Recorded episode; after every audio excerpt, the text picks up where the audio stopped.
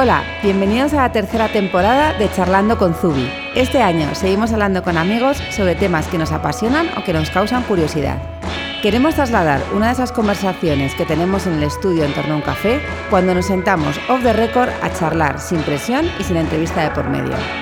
Elena y yo hemos preparado una lista de gente que nos apetece que conozcas y con cada uno de ellos trataremos un tema en el que destacan para que nos enseñen desde la experiencia propia. Nuestro podcast está patrocinado por Zubi. Recuerda que en nuestro blog tienes este contenido siempre disponible y muchas más cosas que nos encanta compartir. Hoy tenemos con nosotras a una amiga de muchos años que además este mes es comisaria de la expo de The Tiny Art Fair, de la cual somos patronas y en la que participamos con nuestra primera obra artística. Estamos nerviosísimas. Eh, bienvenida, Mari Quiñonero. Bien hallada. La mayoría conocéis a Mari por la mujer del turbante, que además eh, tenemos aquí en Zubi que lo, que lo podéis encargar. Pero hay mucho más que queremos que conozcáis de ella, para todos los que además os queréis dedicar al arte, porque tiene una historia que viene de un lado a otro y, y ahora está en lo más alto, pero, pero hay mucha historia detrás, ¿no?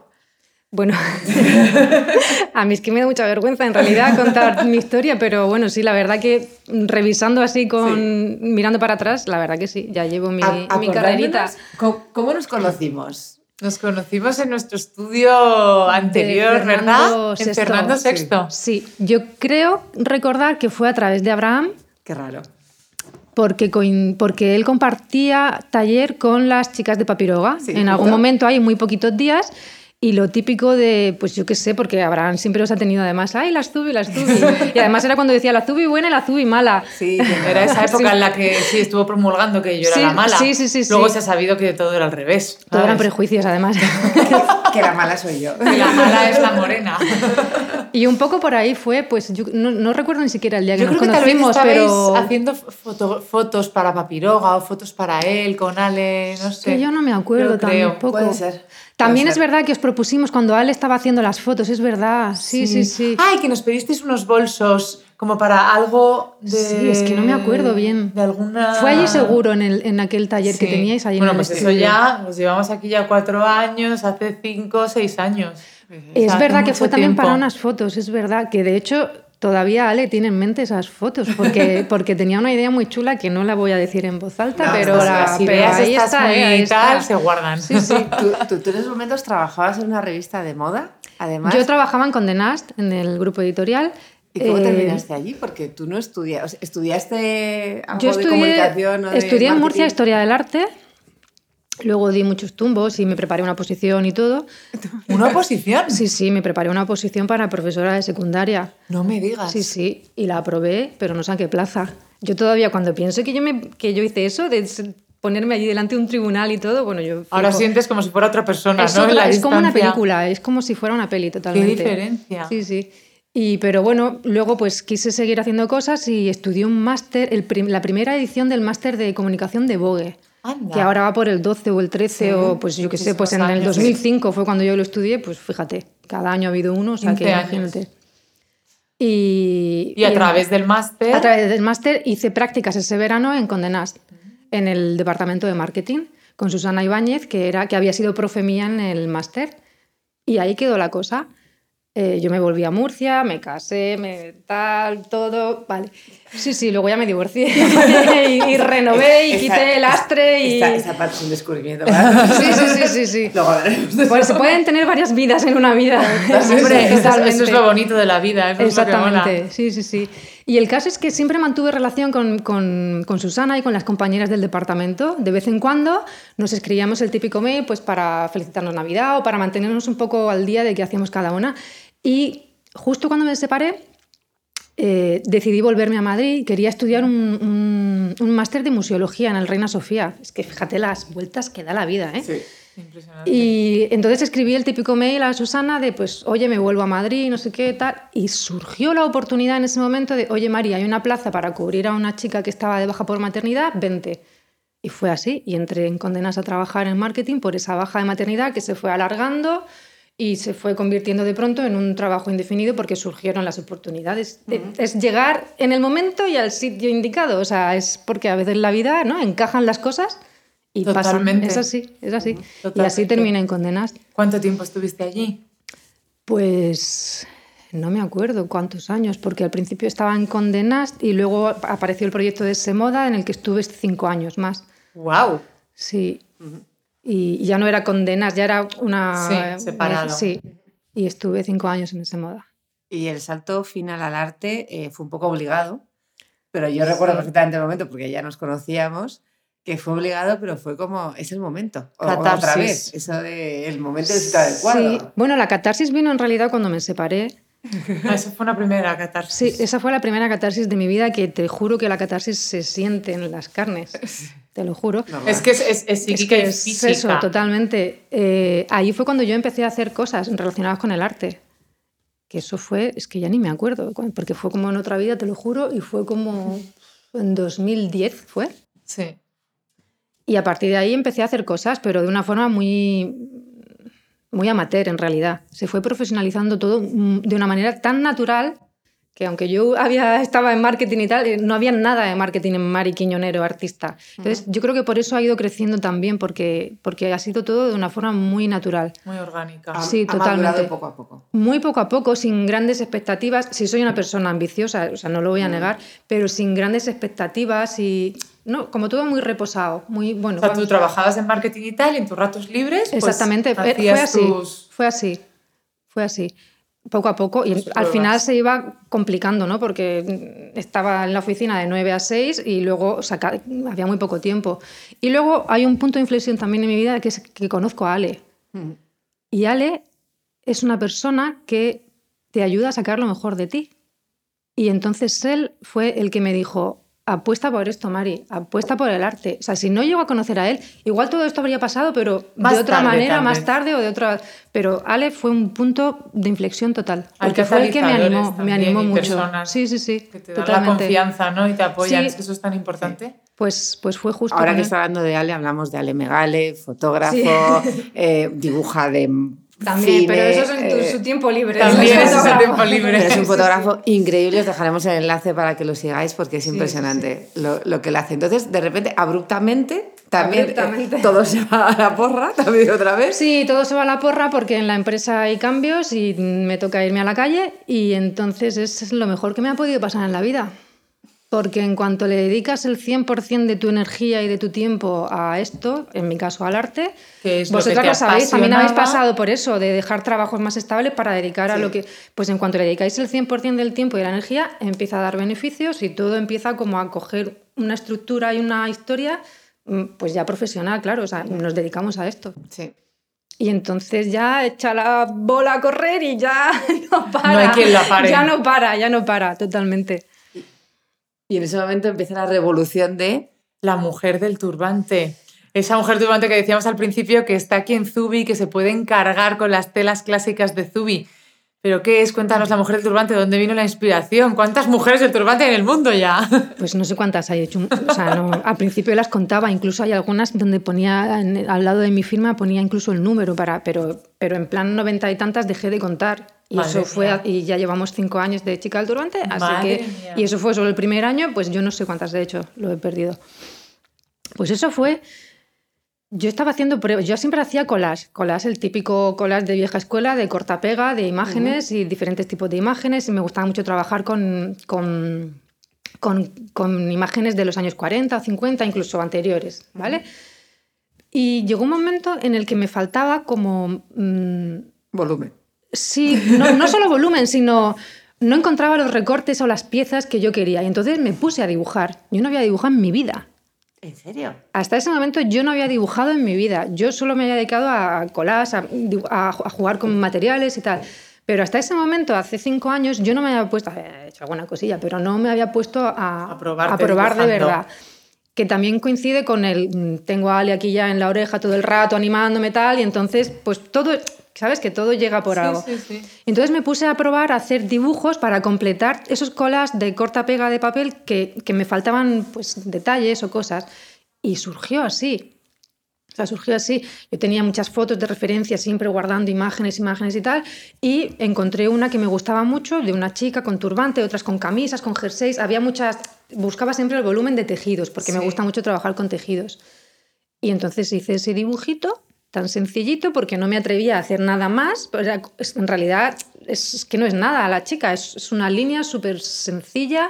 No tiene ojos porque no me salían los ojos. O sea, quiero decir que al final es, pues, bueno, algo súper sencillito porque era muy, muy tímido, ¿no? Era como Yo un dibujo las, tímido. las limitaciones dan carácter a las cosas que se hacen. Bueno, pues sí, totalmente, es eso, es eso, porque al final es súper sencillito porque no me atrevía más, ¿vale?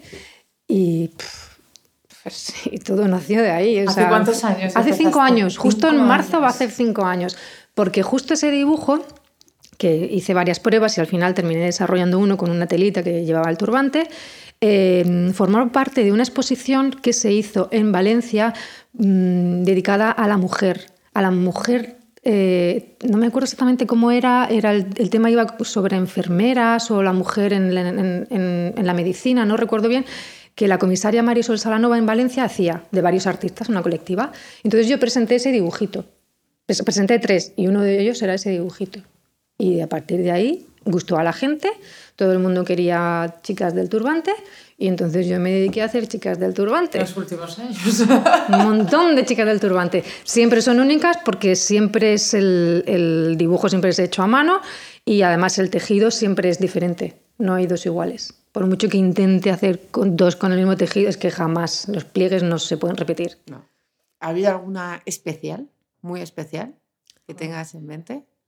He hecho muchas especiales y las dividiría en dos partes. Hay especiales estéticamente, digamos, que me han quedado divinas, que he dicho, jo, qué chula me ha quedado, como por ejemplo una que hice con, con trozos de cerámica de la oficial cerámica. Esa es preciosa. Esa es maravillosa, porque de pronto todo encaja, o sea, que aunque el dibujo siempre sea el mismo, pues la boquita te queda una vez más tal, lo que sea, al final, esa para mí es perfecta. Y los colores y el volumen, esa es perfecta.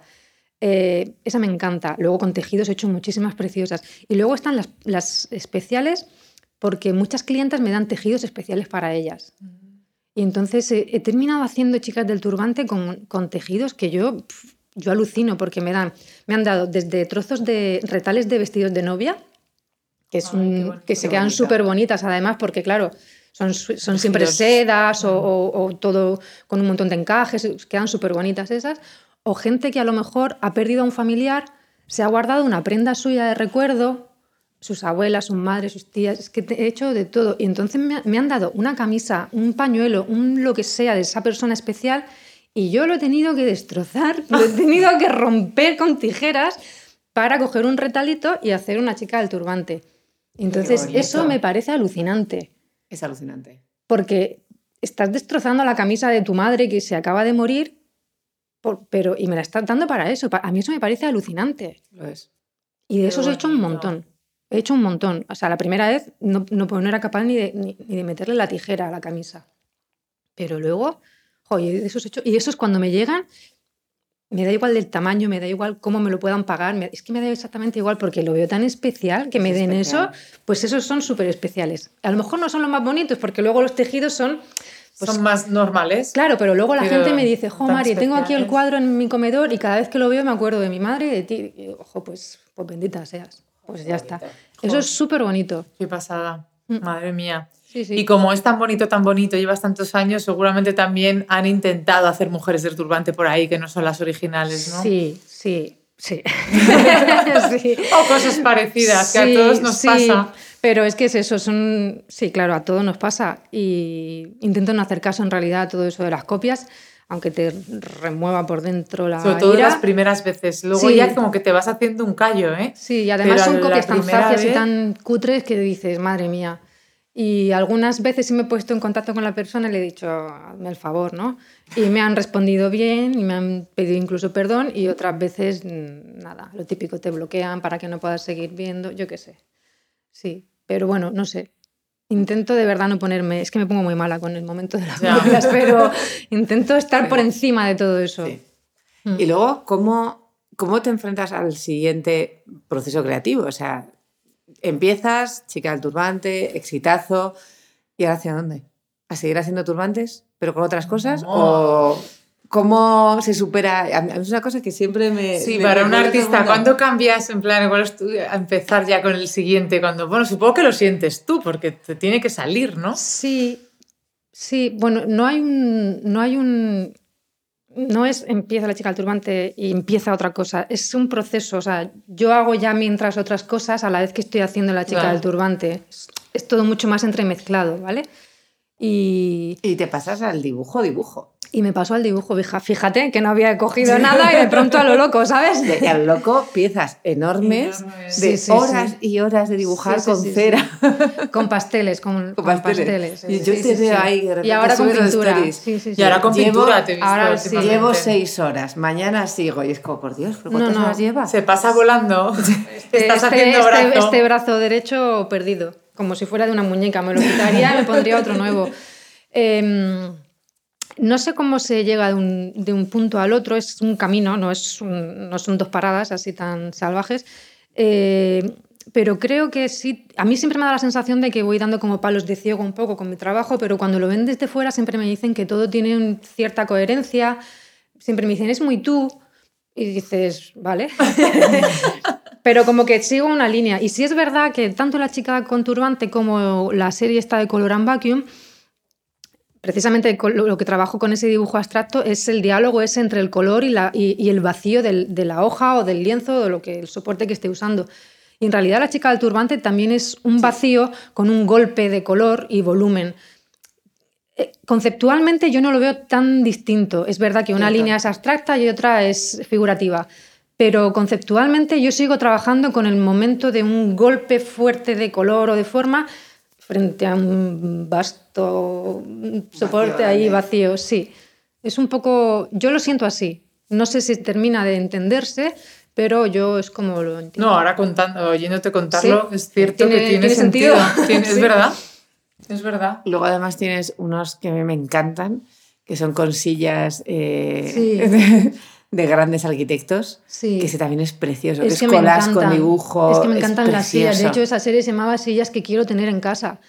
Porque soy un poco loca de las sillas. Y pues eso es un poco un camino intermedio, ¿no? Porque es una línea súper sencilla reproduciendo el llevado a- a- a la- al minimalismo el diseño de la Sí. silla porque hay sillas maravillosas y yo hago dos líneas eh, con el collage antiguo que trabajaba, ¿no? que me gustaba mezclar papeles antiguos o con diferentes mm, transparencias o texturas. Entonces es un poco intermedio ese- esas- esos collages de sillas. Y ahora que nos hablas de tu casa, eh, es una casa preciosa, que a veces vemos así retazos en, en Instagram Sí. con ese suelo de, de baldosa hidráulica ideal, pero también hay, hay unos habitantes en tu casa que son muy importantes para ti Hombre, y que son preciosos y que además forman parte de un, de un proyecto que tú también tienes en paralelo, porque tú te metes en todos los fregados. Sí, como llevo pocos frentes, pues Claro, exactamente, porque tú eres muy reivindicativa, además de lo que Ujú. crees, eres súper eh, súper Sí, sí, reivindicativa.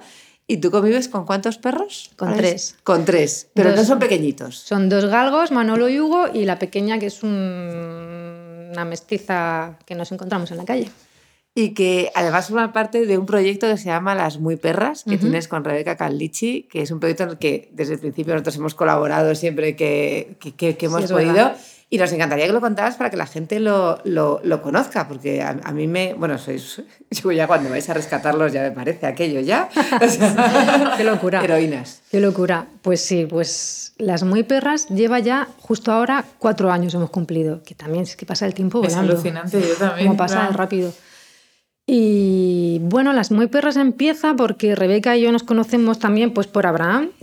Abraham. Es que está, está es, como- salir, es un núcleo, ahí está es el siempre. núcleo de nuestras vidas. Sí, sí, sí. Ahora acabo de decírselo otra Sí, vez. sí, sí. Y nos conocemos y al final, pues claro, empatizamos porque es que nos unen muchas cosas, el mundo del arte y el amor por los galgos. Y surgió de una forma muy absurda, así muy rápida, porque Rebeca me llama que le ha llegado un aviso un día para, para buscar un galgo en un pueblo de Toledo. Y ya que nos vamos las dos locas, venga, dejamos esto aparte hoy y nos vamos. Y nos vamos allí, conseguimos encontrarlo, fue todo muy fácil y muy... Es que fue increíble. Llegamos, lo encontramos, lo conseguimos coger. Imaginaros a nosotras dos con el perro en el coche, eufóricas, ¿no? O sea, la primera de que te vas a rescatar a un perro y te sale bien y te y resulta más o menos fácil. Entonces nos vinimos arriba. La dificultad la vimos luego en qué hacemos con este animal, porque ni siquiera nos habíamos para pensar en eso. Tuvimos la suerte de colocarlo con la asociación APAP Alcalá, que era la protectora nuestra, de donde habíamos cogido nuestros galgos. pero nos dimos cuenta que necesitábamos hueco para esos animales rescatados. ¿Y por qué no había hueco? Pues porque los albergues y las asociaciones están todas petadas y necesitan dinero para pagar residencias, para pagar guarderías, para pagar a la gente de las casas de acogida que les pagan toda la alimentación y los veterinarios y tal. Necesitan dinero, básicamente. Y entonces dijimos, ¿cómo podemos ayudar? Pues yo qué sé, se me cruzó así algo y dije, pues voy a llamar a mis colegas, a Abraham, a Larzubi, a, a, a Papiroga, a todos los amigos así que al final, entre que somos creativos y hay marcas y arte alrededor, y lo hice así, os pedí que me dierais algo a cambio de nada y lo hicisteis mucho, lo hicisteis muchos y entonces montamos una web súper sencilla en la que Ale otra vez es el fotógrafo explotado totalmente por las muy perras, pero lo hace, lo hace de corazón, lo hace de corazón, sí. Y entonces eh, mostrábamos esos, esas cosas que nos habíais dado, fotografiadas con uno de nuestros perrines, la gente donaba para conseguir, pues en, este, en vuestro caso, el bolso, una mochila, fue la mochila de Zubi, y, entonces ese dinero recaudado a final de año se lo dábamos a una, a una, asociación. Y así sigue después de cuatro años. Y además lo soléis hacer siempre en febrero. Sí, ¿Por siempre qué en febrero. Pues empieza la campaña siempre el 1 de febrero porque es cuando acaba la temporada de caza en España y entonces eh, los, la mayoría de los galgueros y cazadores, no diré todos porque hay algunos que se salvan, pero la mayoría eh, mm, desechan a los perros que no les han servido o que creen, consideran que son mayores o por lo que Dios quiera que ellos entiendan que no valen y los torturan, los abandonan, los ahorcan, los tiran a pozos, lo que sea, cualquier cosa brutal que se te ocurra por la cabeza, ellos lo hacen porque creen que ni siquiera merecen la bala para matarlos rápido y que no sufran. Y entonces, eh, por eso lo hacemos el 1 de febrero, porque todo el mes, el mes de febrero es brutal. A partir de ahora, ya las protectoras y, todos los albergues están petados, pero a partir de ahora es un chorreo continuo de galgos que no se da abasto. Los grupos que hay de búsqueda y rescate no dan abasto para, para rescatar tanto, galgos y perros de caza en general, pero, pero la raza de los galgos es la más perjudicada. Hay una historia muy, muy bonita que conocemos de primera mano, que es de nuestra amiga Sally Hamilton, que, que, Sally tenía un ah, perro. Sí, sí, sí, es verdad. Sally tenía un perro, además, bueno, tiene familia que caza y todo eso. Entonces, bueno, era un perro queridísimo de Sally, su querido perro, y que un día desapareció. Desapareció, estaban por el campo, desapareció, no la encontraban, Sally tristísima, pasan 13 años y de repente alguien la llama por teléfono y le dice que ha encontrado a su perro que, como tiene chip y todo eso, entonces parece ser que lo habían raptado o que había cogido uno que tenía una ralea, ¿ralea se llama? Reala. Reala. Reala de perros, había estado en su reala durante 13 años cazando cuando se hizo mayor lo, lo, abandonó. Porque ya estaba sordo y, ciego. Estaba sordo, ciego, solo tenía ya olfato. Es que eso está a la orden del día. Y, y, entonces volvió con Sally, claro, volvió eh, su querido bicho, sí. que ha muerto hace, sí. hace muy poco, pero bueno, por lo menos ha vivido casi dos años, eh, otra vez queridísimo por, por, por, su familia, pegado a ella permanentemente, como siempre contaba pues Sally. Es que, pues es que eso es una gran lacra que hay en, en España en 2020. Está pasando eso y están pasando disparates relacionados con los animales y con los pocos derechos que tienen, por mucho que digan, y sacrificio cero, y tal. es todo mentira. Es todo mentira. Es, es un, estamos muy, muy atrasados en todo eso. Pues, si alguien quisiera adoptar un perro tal, a través de vuestra web también puede pedir información o deriváis un poco a los sitios donde... Deriva, derivamos más a las asociaciones. A las asociaciones. Sí, porque nosotras al final intentamos difundir todo lo que podemos, pero al final son cada asociación funciona de una manera, te va a pedir unos requisitos, te va a hacer una entrevista porque no se entrega un perro así a la ligera, entonces pero pero podemos daros un montón de opciones según en la comunidad en la que esté cada uno. Sí. sí. Tenemos también otro caso de nuestro querido Abraham, que es un caso de exitazo, de Manolito. adopción de un perro, Manolito. Manolito C. Petersen, que es más estrella que, su, que, sus, que sus dueños, y mira que era difícil. Eso. Y entonces, nada, desde aquí además animaros, que lo dice siempre Mar y Rebeca, a todos, que adoptéis, que son unos que no perros... compren, que no compre la gente. unos perros tan buenos, tan maravillosos, que además están tan necesitados, que es que, claro, cuando les das lo más mínimo es que te son, sí, son una devoción que te tienen a ti sí, para toda la vida. Entonces... Sí. Es un proyecto precioso y que pronto os contaremos cuando empiecen con esta nueva recogida de fondos, os volveremos a contar para que todo el mundo participe. Pero no solamente eso, tú como dices que te gusta meterte en todo, sí. ahora tienes otro proyecto en el cual os hemos dicho al principio que participamos. Sí, The Tiny Art Fair, que empieza ya, eh, ya. Y que Empieza además ya. Cuéntanos. ¿Con, con quién lo haces este? Porque tú te buscas además partners para todo. Hombre, sí, porque es que la unión hace la fuerza, esto es así.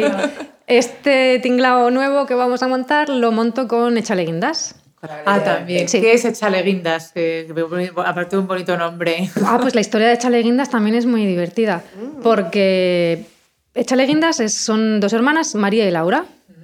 Va de Vale. hermanas también. Va de hermanas también, sí. Eh, no me acuerdo en qué orden se pusieron en contacto una misma Navidad, en, en contacto conmigo, para regalarse las dos mutuamente, sin ellas saberlo y sin yo darme cuenta, porque en su email eh, tienen, no aparece el mismo apellido, se regalaron, pues creo que una una chica con turbante y otra un dibujito también. Eh, No me lo puedo creer. Y entonces fue así. O sea, fue así. Se re- Y el día de Reyes, de ese, no me acuerdo ya hace cuánto fue, hace cuatro o cinco años, me mandaron una foto las dos con sus cuadritos. Y, y se habían regalado mutuamente un regalo mío para Reyes. Y fue una cosa así, fue una cosa muy loca. Flechazo. Sí, sí, sí. En ese momento ni siquiera tenían la galería montada todavía. Y bueno, pues ya éramos una relación de clientas y artistas. Tampoco había amistad ni nada. Pero poco a poco nos, nos cruzábamos en algunos sitios y, y nos cruzamos en un decoración hace años, justo antes de que montaran ellas la galería, y me dijeron, Mari, vamos a abrir esto. Queremos que seas tú la persona que inaugure la galería, porque por esta historia tan bonita de habernos De regalado. la tal". unión del arte. Totalmente. Y entonces así fue como, como empecé a trabajar con ellas. Así. ¿Eso hace cuántos años ya? Pues eso fue, la galería lleva abierta ahora, yo creo que ya lleva tres años, este va para cuatro creo. Yo diría también más o menos. Sí, sí, sí. Entonces esas son, primero empezaron como clientas, después se hicieron amigas Ahora y somos son tu galería en sí, Madrid, sí. ¿no? Que- Sí, es una de las galerías con las que trabajo aquí en Madrid. Sí, sí, sí. Y ahora además habéis montado eh, un, un numerazo ahora este mes. Eso. Y con ellas habéis montado, volvemos a The Tiny Art Fair. Muy bien. TAF. Vamos a, vamos a dejarlo en ahora. ¿En Pues qué sí. consiste? Porque a nosotros nos, te sentaste con nosotros cuando fue, en abril del año pasado o en mayo te sentaste y nos dijiste, quiero que seáis patronas de una cosa que tengo. Y como esto nos, nos pide María, lo que decimos que Claro, es que todo esto empezó en mayo del año pasado, cuando yo estaba en Nueva York en una de las ferias a las que ellas me- vienen a ayudarme. Eh, las ferias son de... Claro, pasas, Claro, pasas mil horas allí. Claro. Algo sabemos. Porque es que Mari, bueno, lo- luego nos contará a futuro todo esto Cómo de las la ferias, feria, exactamente. Pero vosotras sabéis lo que es una feria. Pasas mil horas en las que hay mucho movimiento y de pronto muerte absoluta de no hacer nada. Y en esos ratos muertos, pues estás ahí hablando y se nos ocurrió montar, pues esto, de Tiny Art Fair. Eh, ¿Dónde? En un pisito en Madrid, en un apartamento en el centro de Madrid. Queríamos presentar obras de artistas, nos daba un poco igual si eran nacionales, internacionales, más o menos consagrados, las edades, el género, todo nos da igual. Era que nos gustara a nosotros el arte que- que queríamos presentar y, y hacerlo eso, descontextualizando esas obras, que no estuvieran siempre en stands de feria fríos como el que yo tenía allí en ese momento, eh, ni en las galerías, que al final están expuestas de una manera a veces un poco más forzada. Queríamos integrarlas dentro de, de un, de un espacio más acogedor. Y eso es lo que vamos a montar a partir del sábado que viene. A partir del día 8, Ocho. de febrero, 8 de febrero. Hasta, Hasta el 2 de marzo. hasta el 2 de marzo. Perfecto, todo el mes. Y Sí. cuando se sentó con nosotros nos dijo, quiero que seáis patronas, junto con otras marcas, además. Sí. Que vamos, eh, o sea, estamos flipando. Nos sentíamos muy bien arropadas. Levis, además, o sea, Levis, Zubi y Estrella. Estrella, sí. Somos los, los tres patronos. Pero es que vosotras estuvisteis siempre en mi cabeza, desde el principio, en serio. Porque sabía que ibais a decir que sí. Además, Nos porque. tiene ganadas. Sí, no, no, pero porque sabía que, es, que era como que encajabais. En- en- encajabais porque. Porque sé que os metéis en estos berenjenales, que siempre estáis buscando además formas nuevas de comunicar De y de, y, de, y de llevar un paso más allá. Sí. Y que y- y, o sea, sabía que lo- os iba a gustar porque lo íbamos a hacer bien y todo iba a tener su envergadura, pero, pero es que estaba convencida porque, porque sé que estáis siempre intentando dar ese paso más para llevar la marca Zubi un poquito más allá. Y, y meteros en historias nuevas. Y entonces no solamente nos dicen queremos que seáis patronos, nosotros encantadas, sino que además queremos que hagáis algo. Claro, porque aquí los Artístico. patrones también pringan.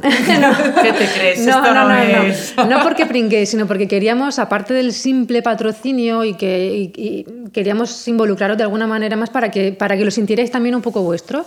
Y entonces os propusimos que también hicierais vuestra propia colaboración con artistas artesanos o con quien os diera la gana, pero que también presentarais un proyecto artístico, digamos, vosotras. Entonces lo hemos estado preparando, lo veréis, bueno, ya lo habéis visto probablemente en redes para cuando salga el podcast, estamos grabando unos días antes de, de- de que se inaugure y hemos hecho una cosa muy bonita con Óscar Sánchez Lozano de, de Lariza, es nuestro, los propios libros pop, o sea, pop-up, de estos que se abren y salen las cosas, estamos súper emocionadas y podéis ir a verlo allí, nos han dejado un espacio a nosotras, cosa que yo est- estoy acojonada. O sea. Palabrota, palabrota. Palabra, sí, pero claro, a mí me dicen, vas a exponer con artistas y claro, en ese momento empiezo a, a cortocircuitar. Tonta. No, tonta, Estás- no, estáis al nivel, Tonta no en absoluto, o sea, cortocircuitar tenemos que hacer algo que esté un poco a la altura. de todo Estáis esto. a la altura, estáis dando totalmente la altura. Y sí, sí, no, pero es que estáis al nivel que queríamos y sabíamos que lo ibais a hacer. Y además es que la idea me parece súper original. Mm, Por si a la gente no le queda claro, es como estos libros antiguos, cuando eras pequeña lo que los abrías y, y te aparecía ahí el rollo tridimensional de, Sí. pues es que eso, eso con un estampado de Zubi, venga ya. O sea, ¿A quién se le ocurre? A vosotras. O sea, es que es maravilloso, en serio. A mí O la sea, verdad que me volvía loca. Del 2D al 3D. Era, era la idea. Claro, La idea ¿ves? Pues ese paso más allá que Ese paso más allá, ahora somos 3D, ahora nos vamos a hartar de hacer libros pop-up de esos. Madre mía, con Sí, el sí, trabajo sí. que llevan. Pero bueno, hay muchas más personas eh, que exponen. O sea, nosotros estamos los patrocinadores, pero luego tenéis eh, obras de todo tipo. Va a haber cuatro Y espacios de artistas. todo tipo. Sí, eh, es un apartamento con varios espacios, lo típico, la cocina, el dormitorio, Bueno, el salón. decir, está encima de Chaleguindas, en el la calle piso Pelayo. está, sí, en la calle Pelayo 47. No me acuerdo primero qué. primero derecha. Primero, Primero derecha, ¿Hay- hay creo que de es. uno? Sí, sí. Por eso no me acuerdo bien, pero Sí. creo que es derecha.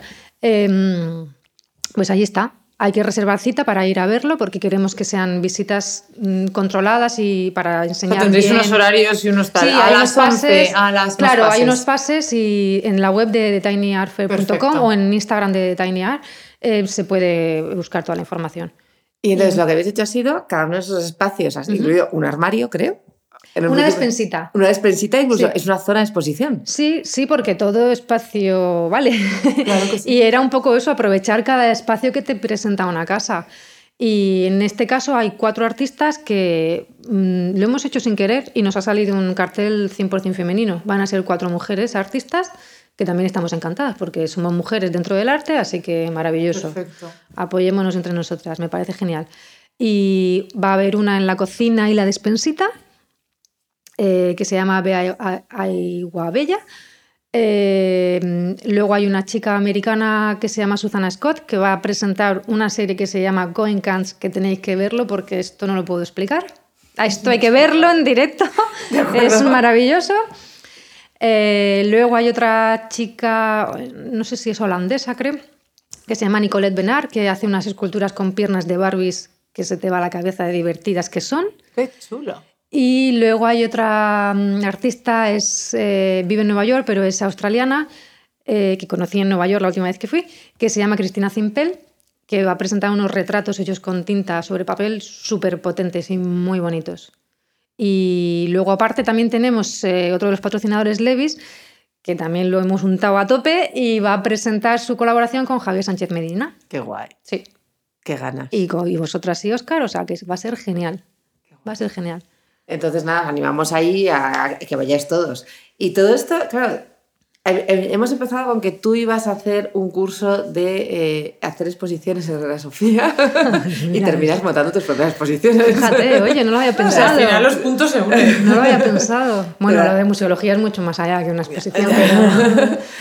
Y, y tú además, lo, lo que estabas diciendo antes, gracias también a Chaleguindas, tú te metes mucho en esa parte de detrás de, de ferias, no sé qué, y ellas te acompañan como amigas, porque tú ahora has pegado el salto al otro lado del Atlántico. Estás viajando, estás feriando, cuéntanos. ¿dónde, Feriante, dónde has, dónde has estado, Mari Quiñonero? Estás feriante. Estoy muy feriante, pues la verdad que mm, no sé ni cómo me metí en esto de las ferias. Eh, no me Bueno, supongo que al final es un canal de venta para internacional sí, sí. que acaba llevando. Estoy intentando pensar cuál fue la primera. Vale, eh, es- mm, empiezo a trabajar hace un par de años, sí, porque ha sido los últimos dos años cuando cuando he hecho ferias. Eh, y hace un par de años empecé a trabajar con una galería de mm, Hong Kong que me llevan a eh, la Affordable, la feria Affordable que hay por muchas ciudades del mundo y hay, había en Hong Kong. Entonces me fui para allá con las obras. Yo dije, yo esto quiero verlo en directo. Entonces vi por primera vez lo que era una feria, pero me llevaba a la galería. Yo ahí iba como artista y porque quise ir a Hong Kong a ver Querías cómo verlo, funcionaba todo. aprender. Y fue una experiencia genial. Y cuando volví, mm, por casualidad, pues me empezaron a llegar historias de ferias, información, y me lié la manta a la cabeza y me he tirado dos años haciendo ferias en Londres y en Estados Unidos, en Nueva York. Y me funcionaron muy bien. La- el balance general, no todas han ido muy bien así, pero cuando miras el balance general dices, jo, pues menos mal que hice esto. Porque es un escaparate genial. En España el mundo del arte está bastante eh, viciado de alguna manera, ¿no? Porque es muy y sobre todo a nivel de ferias, porque las grandes galerías apuestan siempre por los grandes artistas, pero no dan oportunidad a los que estamos empezando. Hay o ferias somos- más pequeñas porque en la cabeza está Arco, tal, pero me imagino que ahí Sí, es hay todo Estampa, Armadrid, hay varias, sí.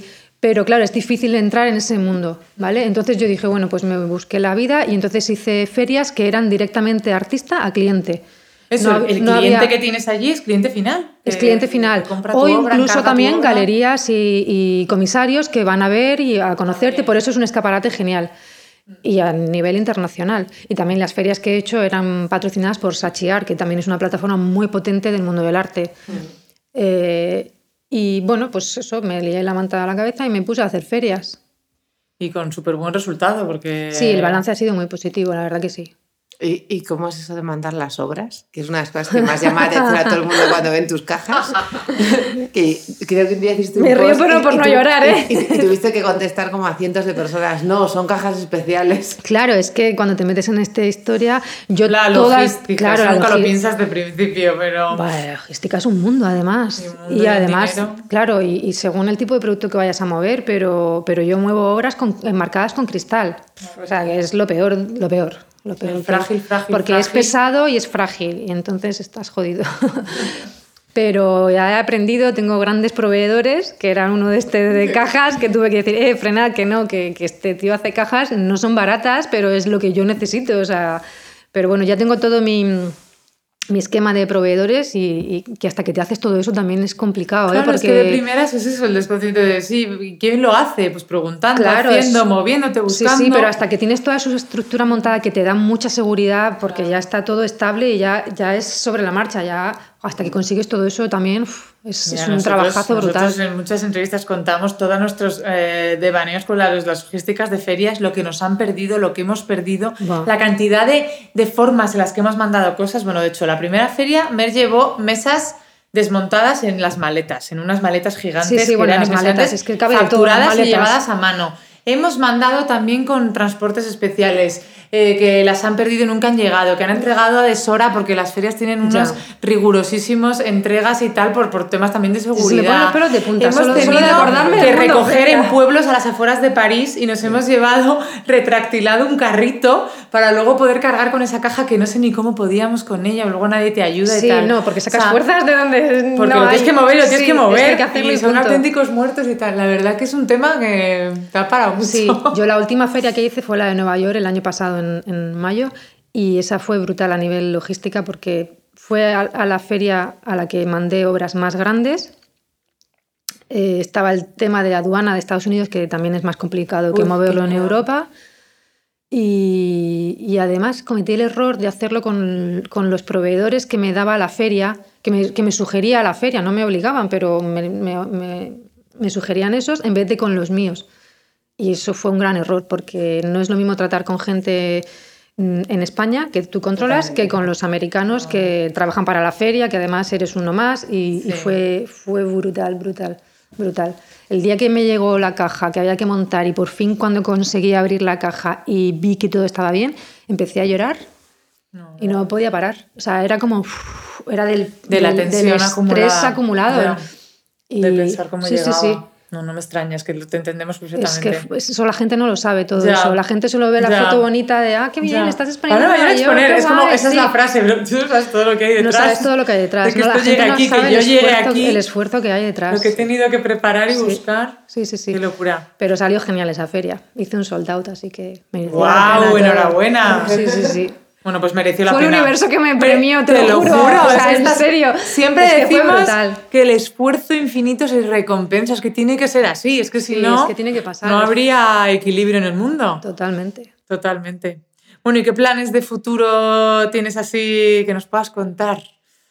Pues siguiendo con Nueva York.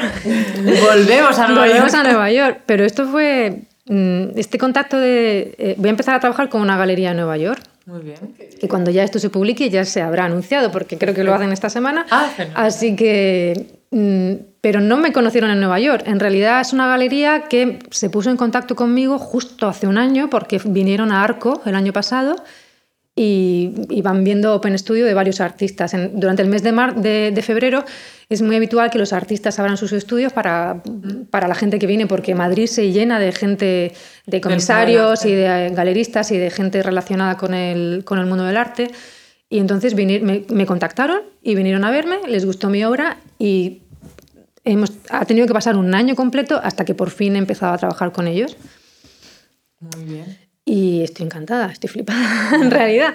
El 5 de marzo presento allí mi primera exposición individual y se va a llamar What If porque ha sido, que en español sería como, ¿y si, ¿y si pruebo esto? ¿Y si pruebo aquello? Porque viene de ahí un poco, ¿no? Porque, porque ellos me han pedido que saliera de trabajar mm, el pastel sobre papel para que lo hiciera pintura sobre lienzo. Que esto es como empezar a hablar otro idioma nuevo, Totalmente. sin- totalmente, desde cero. Y entonces ha sido, mm, ha sido como un viaje de aprendizaje brutal, porque he tenido que empezar a dar todos los pasos de- desde... o sea, es como aprenderte las vocales cuando eres un niño pequeño de tres años. Yo no, yo no había pintado con pinturas en mi vida. He tenido que probar todas las pinturas que hay en el mercado y todas las técnicas, porque ni siquiera sabía en cuál me iba a encontrar cómoda, qué colores me iban a gustar, las texturas de las pinturas, el proceso de trabajo de cada pintura. El lienzo. Hay millones de lienzos distintos. Esto es como las telas, cuando yo digo, hay millones de popelines de algodón. Claro, hasta que no te metes ahí no lo sabes. Hay Ya, algodón, ya. hay lino, imprimaciones, hay mil tipos de imprimaciones. Ha sido como ha sido un proceso de aprendizaje brutal, en el que además me he tenido que ir cuestionando a mí misma todo el tiempo para ir aprendiendo e ir sacando lo mejor de mí, porque no podía presentar cualquier cosa.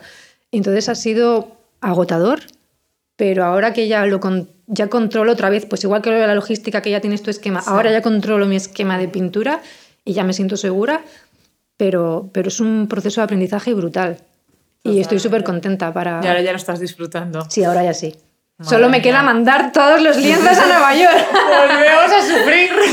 Habrá lloros el Bueno, 5 no, de no marzo. sé. Madre mía. No, lloros de alegría, de Sí, sí, alegría. sí. Cuando la- todo esté bien. Las y chicas todo de Chalequina se vienen conmigo también a esa. También. Y, y Ale también, se vienen los tres Ay, qué a bien. acompañarme. ¿Y la galería cómo se llama? La de Nueva York. No se puede decir todavía. ¿O Bueno, sí? sí se puede decir. Vale, pues no, Yo la digo. Bolts Clark se llama. Sí, es el apellido de ellos. Sí. Sí. ¿Y dónde Qué está? guay. ¿En Manhattan? Está en Manhattan, está en el Upper East Side. Toma ya. Sí, sí, sí. ¡Guau! Va a ser Me están genial. ganas de ir a Nueva York. Chicas, que venid, estás por favor, abriendo, te claro. hacemos una cobertura. Yo, yo te digo, no solamente tenemos esto, sino que además Angélica va a tener una obra en marzo en Pues el es- Museo de Historia Natural. No Pues me es que está cerquita. Un Humanae. Entonces, es que parece Es que, que todo que Hace se está mucho que no vamos a. Nueva York. ya lo Pues, hablamos hace chicas, poco, pero esto se es O está... sea, yo os veo entrar en la galería el 5 de marzo por la puerta y me tiro a vuestros pies. O sea, ¿qué me está contando, hombre? Subid. Venga, hombre, me tiro a vuestros pies. Oye, lo vamos a hablar, es Dadle que una verdad, pensada. ¿eh? me Sí, apetece. le damos una pensada. Oh, qué ganas. Pues, pues, pues, pues nada, o Pues sea, la verdad eh, que hemos hablado de todo. Pues sí, un montón de cosas. un montón de cosas. Ahora que y- lo miras así, sí que he hecho cosas. Has hecho Eh, muchas cosas. A veces hace falta que venga alguien a, Sí. a recapitularte. Sí, sí, ¿eh? sí. Es que es lo que te decía antes, que yo es que a veces peco de humilde. Sí, no, Hay que creérselo un humilde. Hay, Sí. que, hay que creérselo un poquito más. Hay que tener un balance, es verdad, pero no, no es Sí. malo tampoco. Es que ser un poco humilde y ambicioso a la vez. Y estar Sí, todo no, el rato... no, no dejo de ser ambiciosa. Yo lo ¿eh? sé, lo pero- sé por lo que dices. Estás todo el rato dándote un poco de los dos lados. Es la única manera. Es que Ya. al final... Pero nada, ya con este mes con, con The Tiny Art Fair te vas a dar ahí un baño de masas. Bueno. Y, y, y allí, allí vamos a estar todos juntos. Así Sí, que sí, nada, eh, bueno, eh, muchísimas gracias por venir. Muchas gracias a Que vosotras te unas ganas enormes y os esperamos a todos, eh, por supuesto, en la web de Mar, Instagram, os dejamos todos los enlaces, pero Mari sobre todo... El, el Instagram de Tiny Art Fair. Sí, pero sobre todo esperamos 8 al allí 2. además, a partir del día 8, que cojáis vuestra fecha para ir, visitarlo, porque además yo creo que os va a gustar mucho, y luego que estéis en la newsletter, porque vamos a hacer algo allí. En algún momento de, de todo este mes haremos algo con Zubi para más especial. No os voy a adelantar nada porque tenemos que organizarlo todavía, pero bueno, nosotras ahora le vamos a soltar a Mari que no le hemos hecho nada todavía porque nos gusta tenerla así nerviosa. ¿Qué, qué es lo que hemos pensado hacer? Y, y nada, os enteraréis por redes sociales, por newsletter y por todo. Así que nada, eh, nos espera un febrero fantástico, a ti hasta arriba de trabajo, pero vamos, es que te ver también Sí, las cosas que sí, lo sí. tenemos la más mimado de Es todo. que es importante saber disfrutarlo también, Sí, ¿eh? Es- muy, muy es difícil, importante. pero Más Muy que importante. disfrutar el surfeo de la ola, Total. como digo yo. Pues nada, eh, Muchísimas mu- gracias, muchísimas Mari. gracias a vosotras. Hasta luego. Muchas gracias por habernos elegido de nuevo para pasar un rato de tu tiempo. Para nosotras también ha sido un placer enorme pasarlo contigo.